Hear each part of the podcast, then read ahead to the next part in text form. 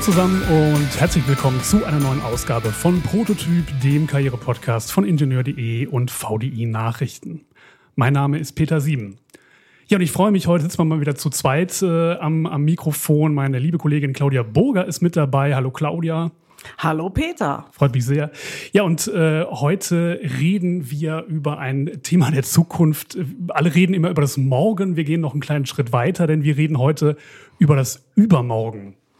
Ja, stimmt. Genau genommen geht es um übermorgen Gestalter.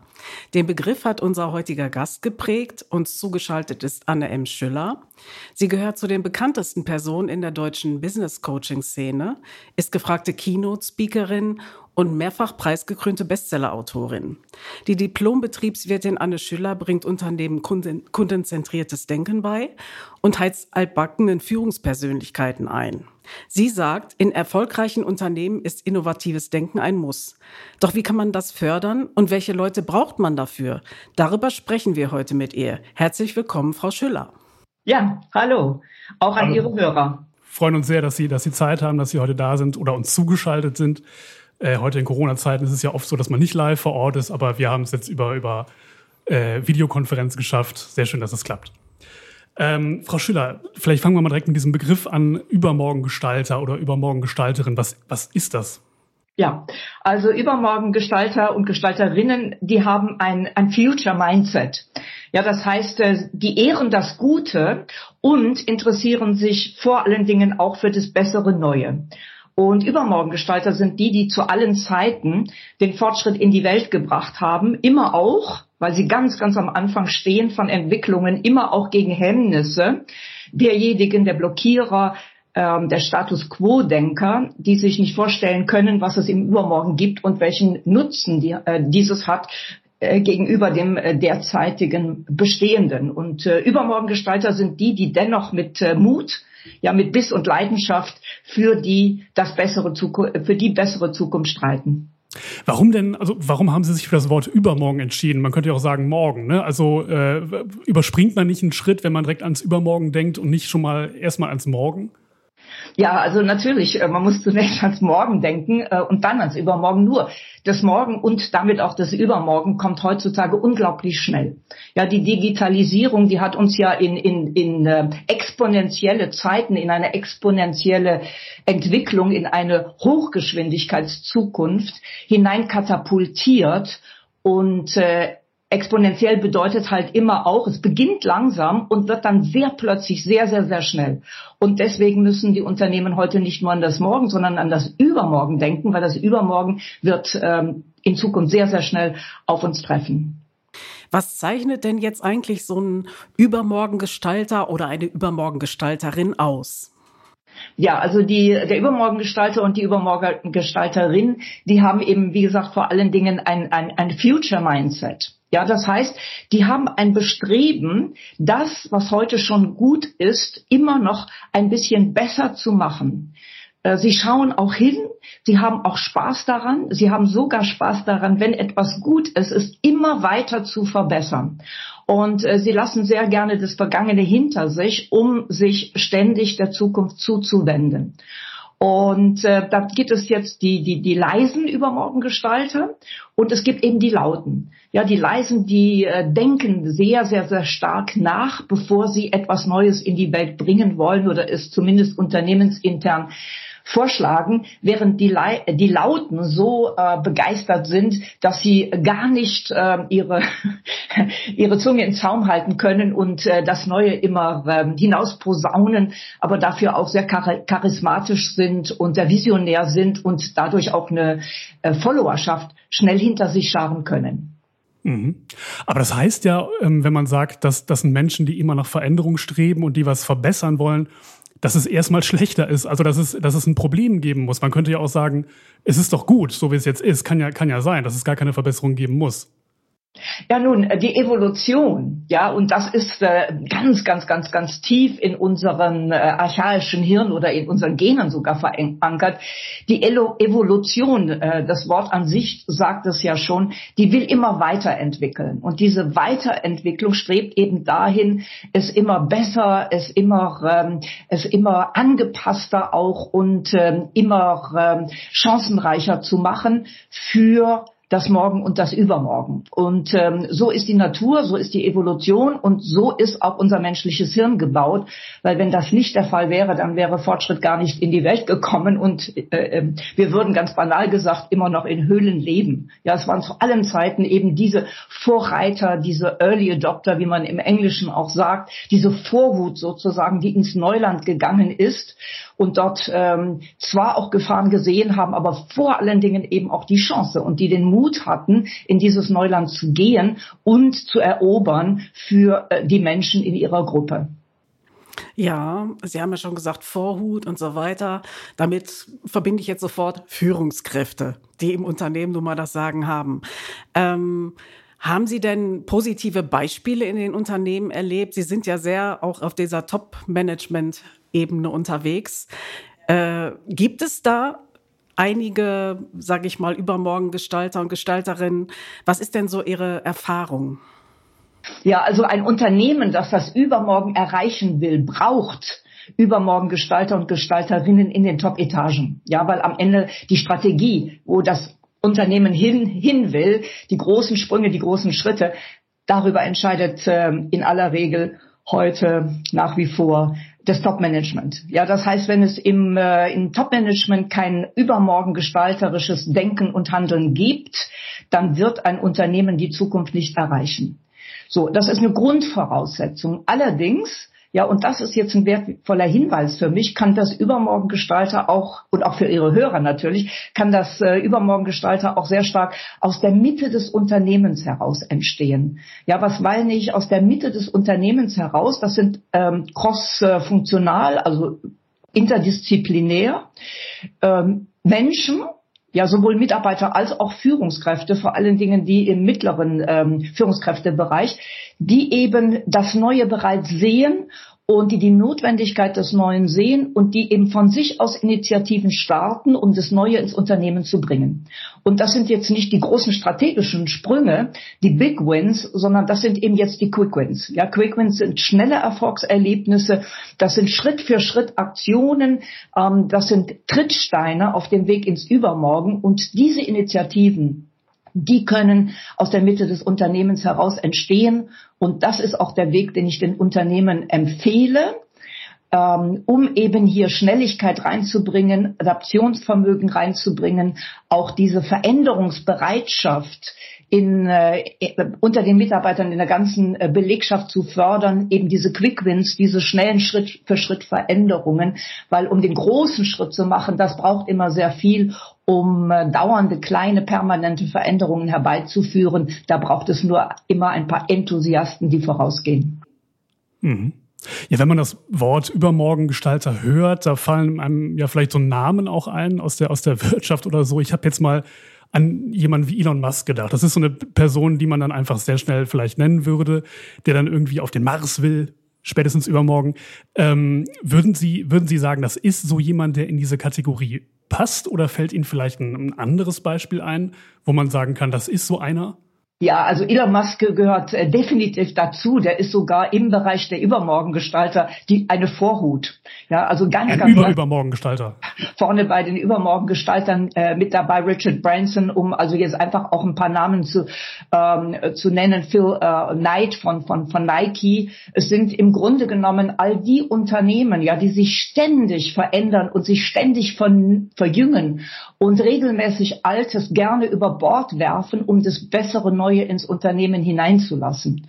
Und da fallen uns natürlich erst die ganz großen Marken und die ganz großen Namen ein, aber es gibt überall, ja auch hier bei uns in Deutschland gibt es sehr, sehr viele Übermorgengestalter und das eben nicht nur in der, ähm, in der Start-up-Szene, ja, denn Start-up ist per se Übermorgen gestalten äh, und in den New ähm, School Companies, also den jungen Unternehmen, die das neue, frische Gedankengut äh, und äh, Vorgehensweise eben in sich tragen, sondern äh, das passiert durchaus auch bei ähm, sogenannten Old School Companies, also Unternehmen, die es schon lange gibt, ähm, vor allen Dingen auch im Mittelstand. Ja, und äh, der deutsche Mittelstand ist ja Hidden Champion, sagen wir so gerne, ist so einer, der spricht, der, der macht, aber der spricht nicht sehr viel über das, was er macht. Und deswegen ähm, wird das auch in der Presse, in den Medien gar nicht äh, so thematisiert. Es fallen einem eben und äh, immer diese großen Namen ein, weil die ständig in den Medien vorkommen.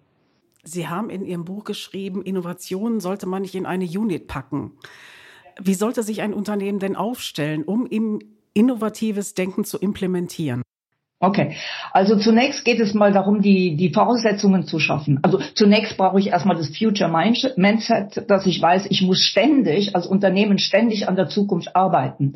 Ja, und schon alleine das wird in vielen Unternehmen gar nicht gemacht. Ja, man hat äh, Innovationen früher so betrachtet wie, wie diese gaußsche Normalverteilung. Ja, wenn der Kipppunkt oben, also die, die, die, die, der Zenit erreicht war und wenn man dann merkte, so die Umsätze gehen zurück, die Produkte funktionieren nicht mehr gut, der Markt, ähm, äh, die Nachfrage am Markt lässt nach, äh, dann hat man begonnen, etwas Neues zu entwickeln. So, dann hat man gemerkt, also die Zukunft kommt schneller, wir müssen versuchen, vor den Kipppunkt zu kommen. Und ich sage, die Zukunft kommt heute noch schneller. Wir müssen nicht ans Morgen, sondern ans Übermorgen denken. Innovationen sind der Umsatz von übermorgen. Ja, das heißt, ich muss heute in den Unternehmen, um eine Hausnummer zu nennen, zehn Prozent aller Ressourcen ja, das heißt Mensch, Kapital, Budget, was auch immer nötig ist, zehn Prozent kontinuierlich in die Entwicklung von übermorgen investieren, kontinuierlich. Ja, und dann sagen mir die, äh, viele Unternehmer sagen mir, ja, wie soll das denn gehen? Unsere Mitarbeiter sind am Anschlag.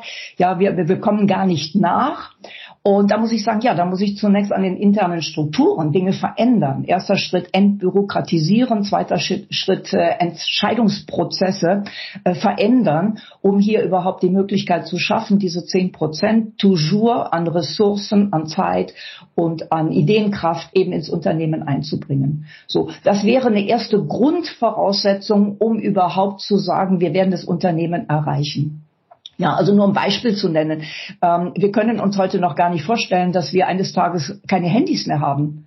Ja, Google arbeitet längst und, und Apple, die arbeiten längst an einer handylosen Zeit. Ja, das heißt, die sind dabei, sich selbst zu disrupten, wie man so schön sagt, also ihre derzeitigen Erfolgsmodelle, vor allen Dingen in dem Fall Apple, die derzeitigen Erfolgsmodelle bereits jetzt in Frage zu stellen, um dann morgen oder übermorgen was anderes, Besseres zu haben. Mhm. Ja, es ist ja so, dass äh, Innovation oder innovatives Denken nicht immer unbedingt aus der Führungsetage herauskommt, sondern vielleicht auch mal irgendwo aus dem ganz normalen Mitarbeiterinnen- und Mitarbeiterbereich. Ähm, da gehört ja ein gewisser Mut zu. Vielleicht gibt es ja auch gewisse Widerstände, es gibt Hierarchieketten, gegen die man erstmal irgendwie sich behaupten muss. Wie, was würden Sie empfehlen, wenn jemand eine gute Idee hat ähm, und, und merkt, er wird da nicht gehört oder nicht ernst genommen? Was kann man da machen? Genau. Und das ist der wichtige Punkt, Herr Sieben, das zu erkennen, ja, dass ich durchaus in jedem Unternehmen diese Übermorgengestalter habe. Ja, mehr oder weniger, je nachdem, wie klassisch ich da unterwegs bin. Und jetzt geht es darum, wenn diese Übermorgengestalter doch so wichtig sind, weil das sind die treibenden Kräfte, um unser Unternehmen in die Zukunft zu führen, dann muss ich denen eben hier an dieser Stelle Raum geben. Und zwar Spielraum und Experimentierraum und Ausprobierraum. Und äh, dann muss ich eben auch verstehen, nicht jede Idee funktioniert, sondern äh, in etwa acht von zehn Prozent, äh, acht von zehn Ideen werden scheitern. Ja, das ist so ein klassischer Wert über den Daumenwert. Und ich muss dann eben ähm, in einer Anfangsphase so flexibel sein, dass ich dieses Scheitern eben zulasse. Ja, da habe ich sofort auch wieder das Thema Fehlerkultur. Wie gehen wir mit Fehlern, wie gehen wir mit Scheitern um? Also auch da muss sich im Mindset unglaublich viel ändern. Und dann muss ich eben diese, diese Scheiterquote zulassen, weil ich weiß, Umwege erhöhen die Ortskenntnisse, wie der Volksmund so schön sagt. Und wer sich auch mal verirrt, der findet eben auch neue Wege. Und all das muss ich zulassen. Das heißt, ich muss vor allen Dingen mein Controlling zügeln. Ja, niemand kennt die Zukunft. Das heißt, ich kann zukünftige mögliche Erfolgsideen nicht berechnen. Und da kann ich noch keinen Umsatz vorgeben. Das sind aber Zahlen, die das Controlling will, ein Reporting, die gefordert wird. Und damit killt man im Grunde genommen schon alle, jeden Enthusiasmus, wirklich weit zu denken und ähm, Weiterdenken heißt am Anfang auch wirklich über das Ziel hinaus zu schießen und wirklich auch von äh, wirklich verrückten, absurden, chaotischen Ideen auszugehen, weil gezügelt werden die sowieso. Ja, aber ich brauche genügend Chaos in den Ideen, um dann im zweiten Schritt zu einer Idee zu kommen, die auch wirklich am Markt funktioniert. Das heißt, eine Idee, die die Kunden wollen. Und das ist ja das Entscheidende. Mhm, aber wenn, wenn ich jetzt in einem Unternehmen arbeite, wo das eben noch nicht so gelebt wird, wie, wie gelingt es mir denn, gegen solche Widerstände anzugehen oder muss ich dann das Unternehmen wechseln?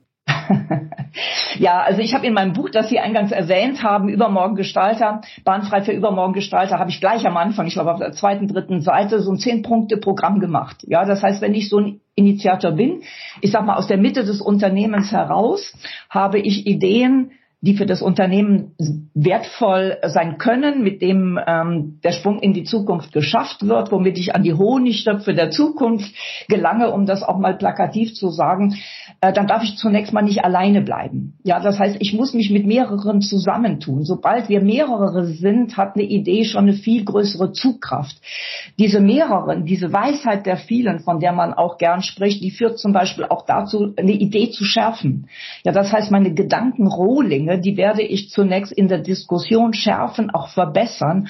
Und dazu brauche ich eben dieses ähm, Interdisziplinäre. Ja, deswegen sage ich, eine Innovation gehört in nicht in eine Innovationsabteilung. Jeder im Unternehmen kann dazu beitragen. Ja, und die besten ähm, Beiträger, das sind äh, meiner Erfahrung nach sehr oft äh, natürlich junge Menschen, ja, weil die haben eben einfach ganz andere Ansätze bereits, eine ganz andere Denke bereits. Es ist deren Zukunft, in die wir uns hineinbewegen. Die können uns sagen, was sie wollen, was sie brauchen, wie sie arbeiten, äh, wie sie, wie sie konsumieren und ähm, was auch sehr gut ist, äh, neue Menschen im Unternehmen. Ja, das heißt also ähm, High Potentials, Talente ins Unternehmen zu lassen und sofort deren Ideen anzuzapfen in den ersten Tagen, Wochen und Monaten. Das heißt, bevor die betriebsblind werden und eben einfach nur noch in diesen äh, Wegen denken, in die man klassischerweise in einem Unternehmen denkt.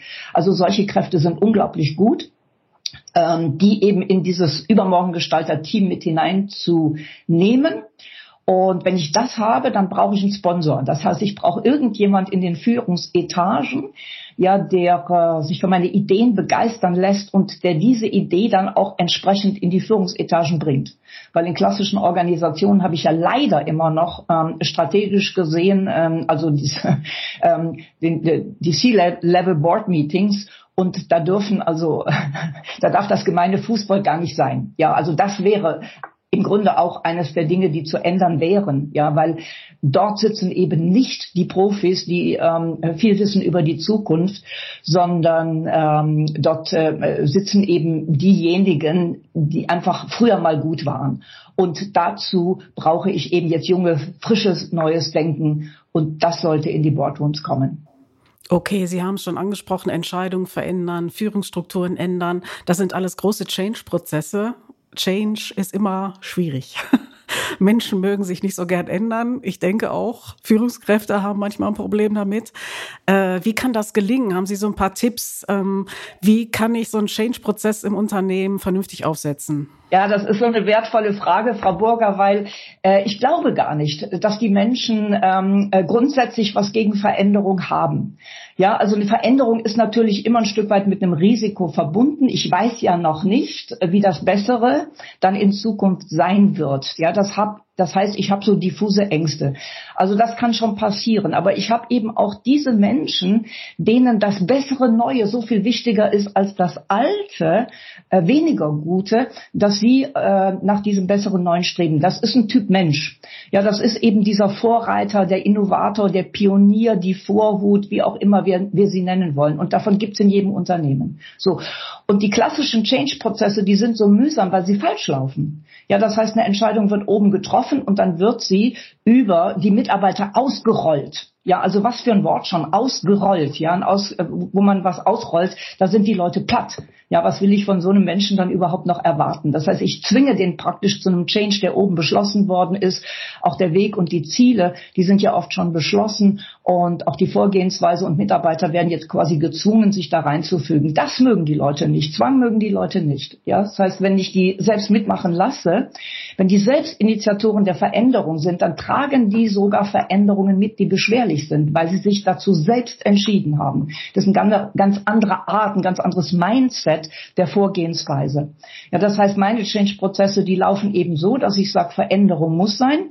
Äh, kontinuierliche Verbesserungen sind immer einfacher zu handeln, kleine Verbesserungsschritte als der ganz große Sprung. Und ich habe eben in jedem Unternehmen, ich sag mal so eine Vorhut von über den Daumen 10 Prozent. Und die muss ich für die Veränderung begeistern. Und die arbeiten an der Veränderung mit. Und den anderen sage ich, Zunächst braucht ihr noch gar nicht dabei zu sein. Ja, wir lassen erst die Vorhut ins Neuland gehen. Ja, die springt über den wilden Fluss in den Dschungel und guckt mal, welche Chancen wir haben. Und die kommen zurück und bauen Trittsteine. Und dann gibt's eine frühe Mehrheit, sobald die heil zurückkommen und äh, zu schwärmen beginnen von den Möglichkeiten in Neuland, dann gehen die über die Trittsteine. Das ist die frühe Mehrheit. Und die späte Mehrheit, das sind dann äh, tatsächlich äh, Risiko, ähm, äh, wenig risikoaffine Menschen, denen muss man eine Brücke bauen. Ja, und das ist im Grunde genommen gesunder Menschenverstand. So würden wir es immer machen. Merkwürdigerweise macht man es in den Unternehmen, in den alten Change-Prozessen nicht. Ja, und dieser neue Change-Prozess, äh, der basiert auf der ähm, Innovation Curve von Everett Rogers. Rogers, der kommt also quasi äh, aus der ähm, äh, Innovationsentwicklung. Und diese Kurve nutze ich eben auch, um Change-Prozesse im Unternehmen anzustoßen. Und das funktioniert viel besser. Also mit der frühen, Mehr äh, mit der frühen, mit der Vorhut vorangehen, die frühe Mehrheit nachkommen lassen und die späte Mehrheit erst dann, wenn alles sicher ist. Mhm, okay, jetzt sagen Sie ja, dass ähm, so ein Unternehmen dafür einen langen Atem braucht, also auch das, die Risikobereitschaft, dass acht von zehn Ideen einfach mal nicht funktionieren. Das heißt, das geht ja nur in einem Unternehmen, das einigermaßen stabil dasteht oder das vielleicht auch ein bisschen größer ist, also ein Konzern ist. Bei dem, wie ist es denn bei kleinen und mittleren Unternehmen, die sich vielleicht so ein, so ein Risiko gar nicht leisten können? Müssen die das trotzdem machen, weil die sonst abgehängt werden? Was würden Sie da empfehlen? Oder müssen die genauer hingucken, ob die Ideen Potenzial haben oder nicht? Sollen die sich einen Berater von außen holen? Was, was soll man machen? Also ich denke, dass sogar in kleinen und mittelständischen Unternehmen äh, diese Möglichkeiten viel, viel besser sind als in großen Konzernen, wo ich einfach sehr schwerfällige Strukturen und Prozesse haben und sehr viel durch Rost fällt. Ja, also wenn ich ähm, Vorreiterpersönlichkeit habe in der Geschäftsleitung eines mittelständischen, großen, kleinen mittelständischen Unternehmens, der weiß das im Grunde genommen, dass er ständig an Innovationen arbeiten muss, ja, um etwas in der Hand zu haben für das Morgen und für das Übermorgen. Und wenn er das weiß und wenn er davon überzeugt ist und wenn er auch loslassen kann, ja, auch seine alten Lieblingsprojekte loslassen kann, ja, weil Veränderung, das hat ja immer mit Menschen zu tun und Menschen haben halt Emotionen und dann sind es eben die Lieblingsprojekte Projekte des Chefs, die wir jetzt mal auf den Prüfstand stellen und die dann einfach nicht mehr zukunftsfähig ähm, sind und er wäre der Erste, der dann loslässt und sagt, okay, ja, ich bin der Erste, der hier bereit ist, was anderes, Besseres, Neues ins Unternehmen zu lassen. So, und diese acht von zehn, das kennen wir auch aus der klassischen Innovationsentwicklung. Ja, in der klassischen Innovationsentwicklung, da sind, da scheitern auch acht von zehn Projekte. Nur die scheitern spät. Ja, die scheitern erst dann, wenn diese Projekte in den Markt gekommen sind. Ja, bei diesen jungen Prozessen habe ich ja äh, äh, jungen Innovationsprozessen, da habe ich iterative Prozesse und ich binde die Kunden sehr sehr sehr früh in die Entwicklungsphase mit ein. Ja, das heißt, ich mache einen Schritt bei einem Produkt oder bei einem Service oder bei einer Lösung, ich mache einen ersten Schritt in die zukünftige Entwicklung und beziehe bereits Kunden mit ein, benutze die für Feedback Prozesse, um sehr, sehr früh zu sondieren, ähm, was dem Kunden von morgen und übermorgen gefällt oder eben nicht gefällt. Ja, und da habe ich eben wieder ganz wichtig diese jungen Menschen, die einerseits mit, mitmachen können im Prozess, die andererseits zukünftige Kunden sind und die uns sehr stark helfen können auf dem Weg in die Zukunft. Das heißt, ich iteriere und das zweite ist, ich pivotiere. Ja, das heißt, wenn ähm, ein, äh, ein, ähm, ein, ein Produkt in irgendeiner Entwicklungsphase plötzlich sich als nicht erfolgreich erweist oder wenn dieses ähm, äh, Produkt oder dieser Service in Testmärkte geht und erweist sich nicht als erfolgreich, dann gucke ich noch immer, welcher Teil könnte denn erfolgreich sein. Und ich lasse alle, alles andere stehen und liege und konzentriere mich auf diesen Kernteil. Ja, und um hier auch ein Beispiel zu nennen, es gab einen Vorreiter von Instagram und äh, da gab es verschiedene Funktionen und Applikationen. Und man hat dann sehr schnell festgestellt, das, was die Kunden, die Menschen am meisten liebten, waren eben diese ähm, Bildverbesserungsprogramme. Ja, und das war sozusagen der Kern. Man hat pivotiert und hat dann Instagram entwickelt auf der Basis dieser Verbesserung, dieser schöner, schönen Bilder und Storytelling-Welt und plötzlich war es ein Bombenerfolg. Also iterieren und pivotieren sind ganz wichtige neue Begriffe in den, ähm, in den Innovationsprozessen und der nächste ist eben der, nicht mehr zu warten, bis es perfekt ist, weil perfekt ist es nie, sondern eben ähm, diese Geschichte ungefähr bei 80 Prozent in den Markt zu bringen und dann eben auf dieser äh, Weise weiterzuentwickeln. Das wäre ein dritter äh, wichtiger Vorschlag, aber einer, der sich fast schon etabliert hat. Das hört sich alles nach einem sehr lebendigen Unternehmen an. Leben gleich lernen. Wie wichtig ist es in einer Organisation zu lernen? Wie ist es, wie wichtig ist es für den Einzelnen und was heißt das für so eine Organisation? Ja, also dieses lebenslange Lernen, das ist in der Tat, das gehört, äh, das gehört mit dazu. Ja, wir müssen uns von diesen alten äh, Personalentwicklungs- und Ausbildungsprozessen müssen wir uns völlig trennen. Den Job fürs Leben, den gibt es nicht mehr. Und ähm, wir brauchen zwar Experten in den Unternehmen, wir brauchen vor allen Dingen aber zunehmend auch Generalisten. Ja, Generalisten oder in der IT würde man sagen, diese T-shaped People, die eben mehrere ähm, äh, mehrere äh, ähm, äh, Kompetenzen haben, also sowohl Fachexpertise, aber auch in der Breite denken und handeln können. Ja, weil die Entwicklung, die wird in Zukunft so schnell sein. Ja, wir werden ähm, in der Digitalisierung ständig neue Technologien äh, sehen. Und da kann ich dieser Experte, der nur Experte ist für eine Technologie, den kann ich irgendwann gar nicht mehr brauchen, weil wenn eine zweite, bessere, neue Technologie kommt, dann ist dieser alte, der spezialisiert ist auf eine alte Technologie, der ist, der ist nichts mehr wert. Ja, und das ist ja auch das, was wir erleben, ähm, da wo, wo völlig neue Produkte in den Markt kommen. Ja, ich sag mal ähm, E-Auto als Beispiel. Ähm, wenn ich ein klassischer Autobauer bin, dann habe ich keine Mitarbeiter, die E-Auto können. Ja, weil ich nur Experten habe für klassischen Automobilbau. Und das ist die große, das ist die große Gefahr, dass ich zu viele Spezialisten und zu wenig Generalisten in den Unternehmen haben. Einmal um äh, diese Prozesse, die alle durchdigitalisiert werden, besser in den Griff zu bekommen. Und dann haben wir einen zweiten Aspekt und das ist der Nachhaltigkeitsaspekt. Äh, also das ganze Klimathema, das wir haben. Äh, das heißt, die Unternehmen müssen sich, werden sich auch da völlig umstellen müssen, nicht nur auf neue Technologien, auch in Richtung Nachhaltigkeit und brauchen dort ganz andere Expertise, um äh, nachhaltige äh, Industrie eben aufzubauen. Das heißt, wir brauchen viel mehr Generalisten und diese Generalisten brauchen Basiskenntnisse und müssen quasi täglich lernen und das kann nicht mehr durch standardisierte Programme passieren, sondern durch auch hier wieder durch diese Quick Wins, ständige, ständiges Weiterlernen und auf der Basis eben auch schnelle Erfolge zu erzeugen. Mhm. Okay, also wir brauchen, um das übermorgen gestalten zu können, braucht man Mut, äh, einen langen Atem und äh, die Bereitschaft zu lernen und vielleicht auch Generalisten und vielleicht der allererste Schritt, dass man sich diesen, diese Podcast-Folge hier anhört, wo wir so ein bisschen darüber philosophiert haben. Wir sind auch schon am Ende, Frau Schüller. Vielen lieben Dank für das äh, sehr interessante Gespräch. Und äh, ja, wir hoffen, Ihnen, Ihnen hat es auch ein bisschen was äh, gebracht, ein bisschen Spaß gemacht. Und ja, lieben Dank auch an die Zuhörerinnen und Zuhörer fürs Einschalten und damit bis zum nächsten Mal. Wiederschauen. Tschüss. Tschüss.